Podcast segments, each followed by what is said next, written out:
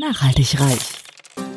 Ja, du hast richtig gehört. Nachhaltig reich. Es geht um Nachhaltigkeit in allen Lebensbereichen und betrifft jeden Einzelnen von uns. Konsum, Ernährung, Finanzen, Sport, Erziehung, Bildung. Energie. Klaus Hartmann macht Nachhaltigkeit greifbar. Er ist Keynote-Speaker, Dozent und Experte und zeigt auf, warum Nachhaltigkeit die Lebensgrundlage für spätere Generationen ist und wir uns genau jetzt Gedanken darüber machen sollten. Kein erhobener Zeigefinger, eher ein Blick für die Möglichkeiten. Werde auch du nachhaltig reich. Hallo und herzlich willkommen zur 24. Folge von meinem Podcast Nachhaltig reich. Heute mache ich mal wieder eine Solo-Folge und in der heutigen Folge geht es um eine, ja, ehrlicherweise schon etwas äh, steilere These und zwar ähm, sage ich einfach mal, Nachhaltigkeit ist purer Egoismus der Menschheit. Ja, das klingt tatsächlich bewusst reißerisch, weil ich damit aufrütteln will. Aber bevor ich ähm, näher darauf eingehe, wie ich darauf gekommen bin, möchte ich euch erstmal den Auslöser kurz ähm, näher bringen. Nachhaltig reich. Der Auslöser. Es muss schon ein paar Monate, wenn nicht sogar ein, zwei Jahre her sein, dass ich zum ersten Mal ein Video gesehen habe. Ich glaube, das war damals ähm, im Rahmen einer so nachhaltigen oder grünen Geldanlage ähm, und dieses Video, ähm, da ging es um die Natur. Also das war im Prinzip so ein Film mit vielen ja, Bildern und einer Stimme. Ich weiß noch, die Stimme, das war die von Hannelore Elsner. Ähm, und die hat im Prinzip einfach in diesem zwei Video, äh, zwei Minuten Video erzählt, im Grunde genommen, dass ähm, ja, die, die Natur äh, gar nicht äh, vom Menschen abhängig ist, sondern es eher andersrum ist, dass wir vom Menschen abhängig sind. Und ähm, im Rahmen der Recherchen jetzt zu diesem Podcast habe ich dann auch gesehen, dass es tatsächlich auch noch ein zweites und ein drittes Video äh, in dem Stil gibt. Ähm, die, der Titel ist immer Nature is Speaking und der erste, oder das erste Video hieß Hannelore Elsner ist Mutter Natur. Das zweite Video hat den Titel Hannes Jenecke ist der Ozean und das dritte Video hat den Titel Oliver Mommsen ist der Boden. Also es geht praktisch um den Ozean oder das, das Wasserkreislaufsystem, die ganze Mutter Natur und um den Boden. Und tatsächlich habe ich dann auch gesehen, dass es dieses Video nicht nur äh, in Deutsch gibt, sondern auch in acht weiteren äh, Sprachen verfügbar ist und es tatsächlich eine sehr große ja, Organisation ist. Conservation International heißt die, die seit 1987 ja, in Richtung Nachhaltigkeit aktiv ist und sie ganz, ganz viele bekannte Sprecher äh, bei sich praktisch haben, die dann diese ähm, tollen Videos vertonen, wie zum Beispiel Harrison Ford oder Penelope Cruz oder Robert Redford. Und ähm, im Grunde genommen, um jetzt auf das Video zu kommen, ähm, geht es im Kern ja darum, dass es ja nicht unser Planet ist, der uns Menschen gegeben worden ist, sondern dass wir ja im Prinzip Gast sind auf diesem Planet und wir uns äh, natürlich auch so verhalten sollten. Und wir aber tatsächlich in den letzten Jahrzehnten, teilweise sogar Jahrhunderten einfach ähm, mehr ähm, genommen haben, als uns äh, zusteht. Und ähm, das natürlich auf lange Sicht äh, schwierig wird und dann natürlich auch das äh, Konzept der Nachhaltigkeit nicht mehr aufgeht und es dann natürlich auch die Frage ist, wie lange es gut geht. Also in dem einen Video wurde halt gesagt, dass natürlich die Natur schon viel älter ist als die Menschheit, nämlich äh, schlappe 22.500 Mal. Das heißt, ähm, die Erde hat auch sehr lange Zeit ohne die Menschheit sehr gut ausgehalten. Und wenn man ehrlich ist, ist es ja auch so, dass schon viel größere Lebewesen, wie zum Beispiel die Dinosaurier auf der Erde gelebt haben, ja, aber auch ausgestorben sind. Vielleicht nicht wegen ihres eigenen Verschuldens, das äh, kann man ja nicht so genau nachvollziehen. Aber ähm, insofern ist es natürlich wichtig, ähm, dass die ähm, Natur erhalten bleibt, also dass wir die Natur erhalten, wenn wir praktisch als Menschheit überlegen, überleben wollen. Und ähm, besonders die Böden, in dem Video wurde es auch nochmal klar gesagt, sind ja in den letzten Jahren extrem ausgelaugt und äh, sie leiden auch, sie sind zum Teil sogar krank. Und dabei ist ja dieser Mutterboden, diese Schicht, die ähm, dafür sorgt, dass wir uns ernähren können, ja nur eine ganz, ganz, ganz dünne Schicht an der Erdoberfläche. Und ähm, der Mutterboden hat wohl vor 100 Jahren noch praktisch äh, doppelt oder war damals noch doppelt so dick. Das heißt, wir haben in den letzten 100 Jahren ähm, die Hälfte des Mutterbodens schon vertan. Und das ist natürlich dramatisch, wenn man sich überlegt, dass es ja tendenziell immer noch mehr Menschen gibt, die wir ähm, ernähren wollen. Und der große Schlagsatz war, dass ähm, ja, die Natur den Menschen nicht braucht, aber natürlich äh, der Mensch die Natur braucht. Nachhaltig reich. Der Status quo. Es ist nicht wirklich eine Frage, ob die Menschheit irgendwann ausstirbt, sondern eher eine Frage, wann. Das hat äh, Dr. Luc Bussier, äh, Biologe und Umweltwissenschaftler an der schottischen Universität Stirling, äh, mal vor ein paar Jahren gesagt. Ähm, und die Frage ist natürlich, ähm, ist es jetzt irgendwie schon fünf vor zwölf oder ist es halb zwölf oder ist noch alles, äh, ich sag mal, im, im grünen Bereich? Ähm, und weiterhin hat im Prinzip der Luc Bussier gesagt, dass tatsächlich, und das finde ich eine geheuerliche Zahl, 99,9 Prozent aller Arten, die jemals auf der Erde gelebt haben, ähm, tatsächlich nicht mehr auf der Erde leben. Das heißt, die sind irgendwie im Laufe der Zeit ja, ausgestorben, weil die Rahmenbedingungen nicht mehr passten. Und ähm, es ist deswegen auch tatsächlich extrem unwahrscheinlich, dass der Mensch jetzt da eine Ausnahme darstellt. Äh, wir wollen natürlich immer glauben, dass wir was Besonderes sind und, und deswegen äh, wir das schon auf die Kette kriegen, dass wir hier ähm, das alles äh, hinbekommen. Aber wenn man sich die Zahlen anguckt, spricht erstmal einiges gegen uns, dass wir im Prinzip es hinbekommen, ähm, auf lange Sicht nachhaltig auf diesem äh, Planeten leben zu können. Das bedeutet, ähm, die Ausgangslage ist zunächst erstmal nicht so ganz perfekt und die Rahmenbedingungen sehen nicht so aus, als wenn wir das hier äh, für immer hinbekommen. Und ähm, spannend fand ich auch, ich habe auch ein, zwei Videos gesehen und auch ein, ein, ein Buch äh, in der Zusammenfassung gelesen, ähm, was passieren würde, wenn der, die Menschheit oder der Mensch an sich gar nicht mehr da wäre auf der Erde, was praktisch von uns übrig bleiben würde. Und ähm, da hat der Wissenschaftsautor Alan Weismann äh, ein tolles Buch zugeschrieben mit dem Titel Die Welt ohne uns. Und er hat so schön ähm, das Ganze zusammengefasst. An dem Tag, an dem die Menschheit verschwindet, beginnt die Natur augenblicklich mit dem Hausputz. Also äh, da wird sozusagen gleich reine gemacht. Und es gibt bestimmte Sachen, die werden sehr schnell weg. Also so normale Holzhäuser, in denen ja tatsächlich viele Menschen auf der Welt wohnen, die werden nach 50 bis 100 Jahren komplett verfault, aufgelöst, äh, nicht mehr wiederzuerkennen. Und selbst Asphalt und Beton würde tatsächlich relativ schnell ähm, verwittern. Das kommt einfach dadurch, dass durch den Frost-Tauwechsel ähm, der Beton relativ schnell aufplatzen würde durch das eindringende Wasser, was dann den Beton sprengen würde. Und ähm, in den wärmeren Regionen der Welt würde das einfach durch Samen und durch Blumen passieren oder Bäume, die wachsen, weil durch die ähm, ja durch das durch den Wassertransport in den Pflanzen ähm, entwickeln die eine so große Kraft, dass, dass tatsächlich auch Beton weggesprengt werden würde. Was noch viel schneller weg wäre, wäre tatsächlich ähm, das New Yorker ähm, U-Bahn-System. Ähm, da müssen angeblich jeden Tag 50 Millionen Liter Grundwasser rausgepumpt werden, ansonsten wird das äh, geflutet werden und wenn man das nicht mehr täte, wäre nach anderthalb Tagen das Ding komplett äh, geflutet. Das heißt, nach 36 Stunden wäre das äh, U-Bahn-System schon nicht mehr zu betreten. Das, was ähm, tatsächlich sehr lange äh, da bleiben würde, wären tatsächlich die äh, Cheops-Pyramide, weil der Kalkstein zwar nach und nach abgetragen werden würde, aber durch die einfache Größe dieses Bauwerks dürfte es eine Million Jahre dauern, bis davon wirklich nichts mehr zu sehen ist. Und es gibt so ein paar Bauwerke, wie zum Beispiel ähm, die chinesische Mauer oder auch den Eurotunnel, ähm, die tatsächlich mehrere Jahrmillionen halten würden. Der Eurotunnel deswegen, weil der in so eine ganz ähm, robuste Mergelgesteinsschicht reingearbeitet worden ist, die tatsächlich sehr massiv ist und erst wenn die ähm, ja, die Kontinentalplatten sich bewegen würden, äh, würde er dann irgendwann tatsächlich einstürzen. Und selbst sowas, wo ich dachte, okay, das ist natürlich schon etwas mit sehr großen Folgen. Sowas wie Atomwaffen, die wir ja auch besitzen und irgendwo gelagert werden, selbst wenn die verrotten würden, und das würde tatsächlich erstmal 5000 Jahre dauern, bis äh, die Hüllen äh, der, der Sprengkörper durchrosten würden, selbst dann hätte waffenfähiges Plutonium 239 nur in Anführungszeichen eine Halbwertszeit von 24.000 Jahren rund, sodass ungefähr nach 250.000 Jahren auch das nicht mehr da wäre. Das heißt, äh, für uns natürlich unvorstellbar lange Zeiten, aber dann würde im Prinzip das, was da an Strahlung rauskommt, ähm, der normalen Hintergrundstrahlung wiederum entsprechen, weil die Erde ist ja eh ein Stück weit ähm, radioaktiv. Anders schaut bei äh, Uran 235 aus. Äh, das wird eher 700 Millionen Jahre Halbwertszeit haben, sodass das Ganze etwas länger dauert. Ähm, und tatsächlich auch unsere Plastikflaschen, die wir ja auch ja, als großes Problem mittlerweile anerkannt haben, dass wir da ziemlich, äh, ja, was für die Nachwelt hinterlassen, was nicht so cool ist. Selbst die Plastikflaschen ähm, werden nach 50 Millionen Jahren eines unserer letzten Überbleibsel, was dann noch äh, von uns tatsächlich so richtig zu anzufassen ist aber nach ungefähr 100 Millionen Jahren wären die auch weg.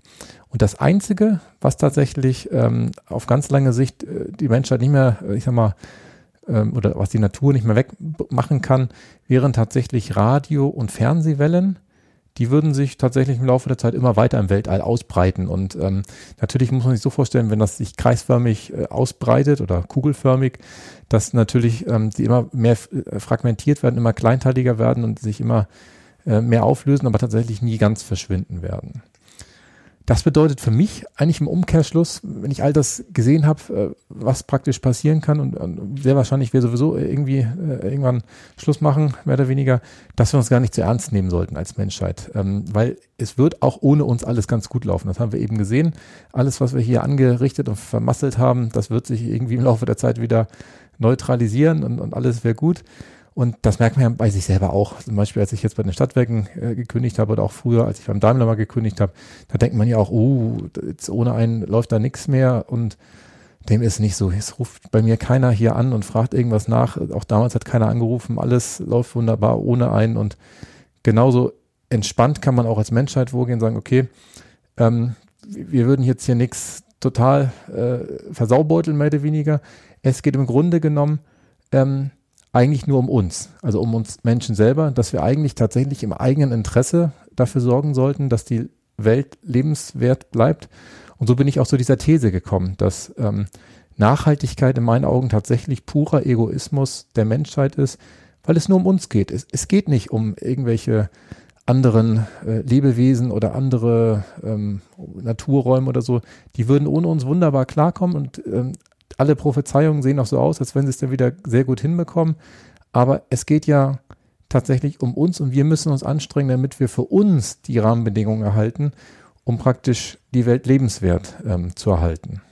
Nachhaltig reich. So könnte man es auch machen. Jetzt könnte man sich natürlich fragen, ähm, was kann der Mensch denn machen, damit ähm, er noch möglichst lange äh, auf dieser Erde weiter existieren kann, weiterleben kann?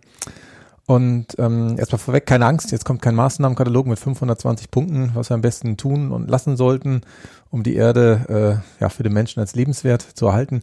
Weil ich glaube, da gibt's ganz, ganz viele Sachen, die man machen kann und die, die wissen die meisten Menschen auch äh, intuitiv, worum es da geht. Äh, darum soll es heute nicht gehen. Mir geht's tatsächlich heute ähm, um einen anderen Punkt. Und zwar, wenn es doch jetzt ohnehin egal ist, was wir machen, da wir ja sowieso irgendwann aussterben, also zumindest rein statistisch ist es wahrscheinlich das, wir wissen noch nicht genau, wann das ist, ähm, dann kann man ja auch machen, was man will. Frei nach Wilhelm Busch ähm, ist der Ruf erstmal ruiniert, dann lebt es sich ganz ungeniert. Und ähm, tatsächlich ist das ja nicht nur für die Menschheit so, sondern wenn man das runterbricht, auch für jedes einzelne Leben so. Auch hier weiß man ja definitiv, dass irgendwann Schluss ist. Ähm, und ähm, das Gute ist natürlich, dass man nicht weiß, wann Schluss ist. Und das ist tatsächlich ein Vorteil. Es gibt ja irgendwie so einen Film, ich muss zugeben, ich habe den selber nicht gesehen, aber ihr habt das schon mehrfach berichtet bekommen, dass es ähm, da alle Menschen mit einer Uhr an, am Handgelenk rumlaufen und darunter gezählt wird, äh, wie lange man noch lebt. Und tatsächlich ist das, was, ähm, was das Leben ein Stück weit unlebenswerter macht, weil man im Prinzip genau weiß, okay, ich habe jetzt noch 17 Jahre, vier Tage und so und so viel zu leben. Ähm, und ich glaube, mit diesem Bewusstsein würden ja einerseits die Menschen wahrscheinlich ihr Leben anders ähm, angehen, weil sie wüssten, okay, ich habe nur noch die 17 Jahre, jetzt, jetzt, muss ich auch gucken, dass ich das, was ich vorhabe, auf die Kette äh, bekomme. Andererseits wird es natürlich immer so eine, ja, so eine gewisse Endzeitstimmung äh, mit sich bringen, die dann vielleicht auch ja, im, täglichen Umgang ist, etwas schwierig ist zu ertragen. Ähm, aber die Menschen, die für sich entdeckt haben, dass das Leben praktisch äh, als Geschenk anzusehen ist, weil es halt endlich ist, die fangen tatsächlich an, das Leben ein Stück weit ähm, zu genießen. Und ähm, die anderen Menschen, die dann immer noch, ich sag mal, irgendwelchen Zielen im Außen hinterherlaufen, um dann glauben, dass sie dadurch glücklich werden, wenn sie irgendwie äh, die nächste Gehaltssteigerung bekommen, ein größeres Auto fahren, ein größeres Haus haben oder was auch immer deren Ziele ähm, dann sind, ähm, die merken, wenn das nicht ihre ganz ureigenen Ziele waren, also ihre wirklich innersten Bedürfnisse, denen sie hinterhergelaufen sind, dass sie nicht zufriedener werden, sondern dass sie dann irgendwann im, im Laufe ihres Lebens, ähm, ja, das wird als Midlife Crisis bezeichnet, aber irgendwo dann an einen Punkt geraten, wo sie merken, verflixt, ähm, das ist echt nicht das, äh, wofür ich hergekommen bin oder wofür ich angetreten bin, sondern ich, es gibt andere Sachen, die ähm, ja für mich wahrscheinlich viel besser gewesen wären und die mich auch viel glücklicher gemacht hätten. Also, das heißt, ähm, ich fasse mal kurz zusammen, im Prinzip können wir machen, was wir wollen, aber jetzt kommen wir nochmal zum Thema Egoismus. Das ist ja im Prinzip der ähm, Teil des Titels, mehr oder weniger. Die, die Frage ist, ähm, was man jetzt genau unter ähm, Egoismus versteht. Doch bevor wir zu so einer, ich sag mal, glasklaren Definition äh, kommen, was Egoismus ist, ähm, möchte ich noch einmal darauf hinweisen oder ausführen, dass selbst diejenigen Menschen, die sich ja im Prinzip für die Menschheit ähm, schier aufgeopfert haben, ähm, das ja häufig auch ein Stück weit für sich selber getan haben, weil es ihnen ja eine Freude bereitet hat. Also zum, ich denke da zum Beispiel meine Frau, ähm, die guckt tatsächlich beim Essen immer als erstes, dass die Kinder was zu essen haben, teilweise auch, dass ich was zu essen habe, aber ich bin dann in der Reihenfolge nicht so weit vorne, ähm, bevor sie dann tatsächlich selber anfängt zu essen. Ähm, und ihr ist es wirklich ein, ein innerliches Bedürfnis, erst praktisch die Kinder zu versorgen, bevor sie dann selber loslegt. Ähm, ich bin da tatsächlich ein Stück weit anders. Wahrscheinlich kann man das auch wieder mit irgendwelchen ähm, Rollenverständnissen aus der Steinzeit wieder herleiten. Ähm, bei mir ist es tatsächlich so, ähm, ich habe das Gefühl, ich kann nur dann den Kindern gut helfen, wenn ich selber was gegessen habe. Deswegen muss ich schon gucken, dass ich mit den Kindern zusammen anfange äh, zu essen, weil wenn es mir gut geht, äh, kann ich denen auch ähm, ja Gutes tun. Und ähm, passend zu dem Thema habe ich einen ganz spannenden Blogartikel gelesen äh, von Rainer Runzer, den kannte ich vorher nicht, mit dem Titel Mutter Teresa war eine Egoistin. Und das passt genau zu dem, was ich sagen möchte. Und zwar, ähm, er hat dem Titel auch noch oder dem Blogartikel auch noch einen Untertitel gegeben, und zwar ihre Ziele zu verfolgen, macht sie nicht zu einem schlechten Menschen. Er hat das im Prinzip auch, so wie ich jetzt ein Stück weit ähnlich reißerisch formuliert, dass sie eine Egoistin ist. Also ich packe den Link auch gerne in die Shownotes. Hat dann aber im Prinzip das gleich wieder ein Stück weit relativiert. Und ähm, er hat tatsächlich erstmal geschaut, ähm, was ist denn überhaupt Egoismus? Wenn man das Wort ähm, negativ sieht, kann man natürlich schnell so in Richtung Selbstsucht denken oder ähm, ja, das formuliert mit dem Streben nach Vorteilen für die eigene Person. Aber man kann es natürlich auch ein Stück weit neutraler formulieren und sagen, okay, ähm, der Mensch hat halt einfach ein Ziel und er möchte das erreichen. Punkt. Nicht mehr und nicht weniger als einfach ein Ziel, was er erreichen möchte. Und im Fall von Mutter Teresa war es so, sie wollte halt unheimlich gern den Kindern in Kalkutta helfen. Das war ihr Anliegen, das hat sie Zeit ihres Lebens gemacht und ähm, hat aber natürlich auch gleichermaßen sich dafür entschieden, den anderen Kindern in der restlichen Welt nicht zu helfen. Geht ja gar nicht. Also sie kann ja im Prinzip nicht allen Kindern der Welt helfen, sondern sie hat sich auf Kalkutta konzentriert und wahrscheinlich gab es auch in Kalkutta Kinder, die nicht zu ihr gekommen oder nicht, nicht zu ihr kommen konnten, weil vielleicht ihre Kapazitäten da begrenzt waren.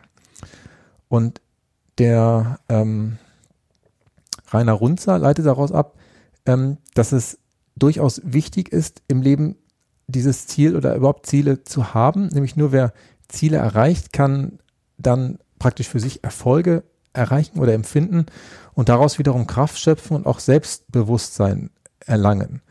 Sonst rutscht man natürlich ab in so eine ja, Motivations- oder emotionale Gefühlslosigkeit und ähm, das ist dann wiederum sehr negativ. Und daraus leitet er ab, und das kann ich sehr gut nachvollziehen, ähm, dass dieser Egoismus, den wir jetzt am Beispiel von Mutter Teresa gesehen haben, nicht nur wichtig ist für den einzelnen Menschen, sondern dass dieser Egoismus am Ende für die gesamte Gesellschaft wichtig ist. Denn ähm, wer praktisch ganz emsig immer seine eigenen Ziele verfolgt und die dann auch häufig dann erreicht oder in, in der Regel auch irgendwie erreicht, ähm, also eigentlich egoistisch handelt, weil er nur seinen eigenen Ziel hinterherläuft, dem geht es ja erstmal gut. Und ähm, nur wem es gut geht, also sprich, wer äh, ja, satt ist sozusagen, der kann wiederum anderen helfen und anderen Gutes tun.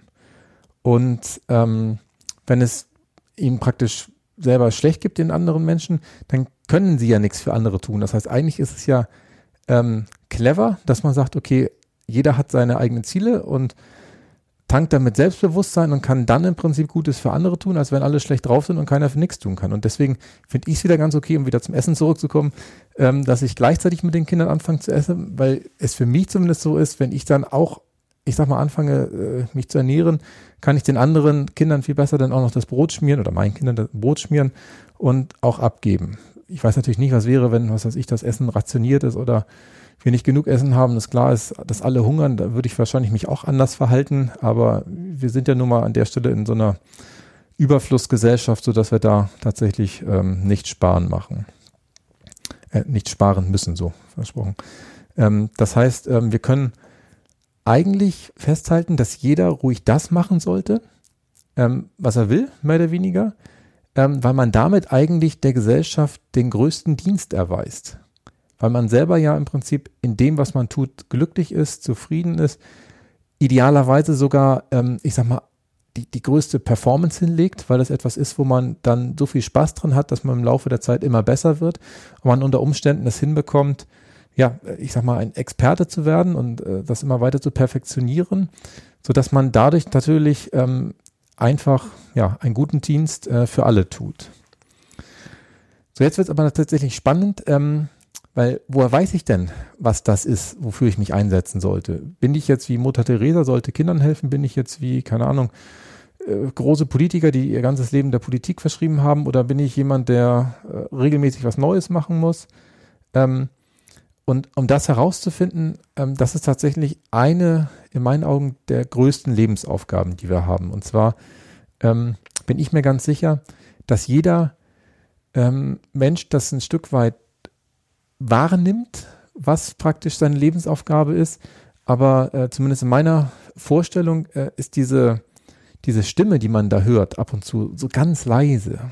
Die, die hört man nicht. Die, die drängt sich auch nicht auf. Die tritt auch im Zweifel immer wieder in den Hintergrund. Aber ich habe das Gefühl, dass wenn man ähm, praktisch der nie auf die Schliche kommt, was das ist, was man tun soll im Leben. Dass man immer wieder vor die Wand fährt, dass man immer wieder irgendwelche Herausforderungen gestellt bekommt, wo man halt denkt, scheiße, es, es hat wieder nicht funktioniert, ich bin wieder gescheitert und man dann nochmal wieder äh, in Anlauf nehmen kann, um dann das Richtige zu machen. Und ähm, diese leise Stimme zu hören, ist tatsächlich sehr herausfordernd. Und das gibt jetzt verschiedene, ich sag mal, Ausdrücke, wie man das bezeichnen will, ob das das Bauchgefühl ist, auf das man hören sollte.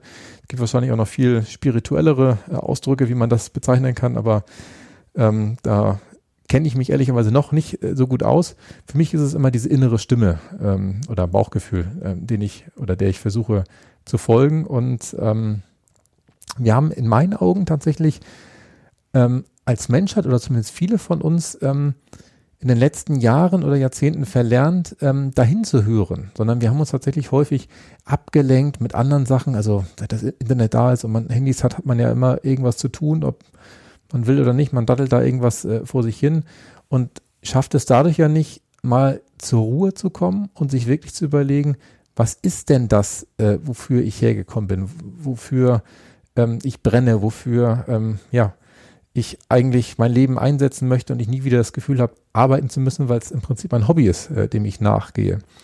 Und ähm, was ich beobachtet habe, ist, dass die Kinder und auch unsere Kinder das tatsächlich noch viel, viel besser können.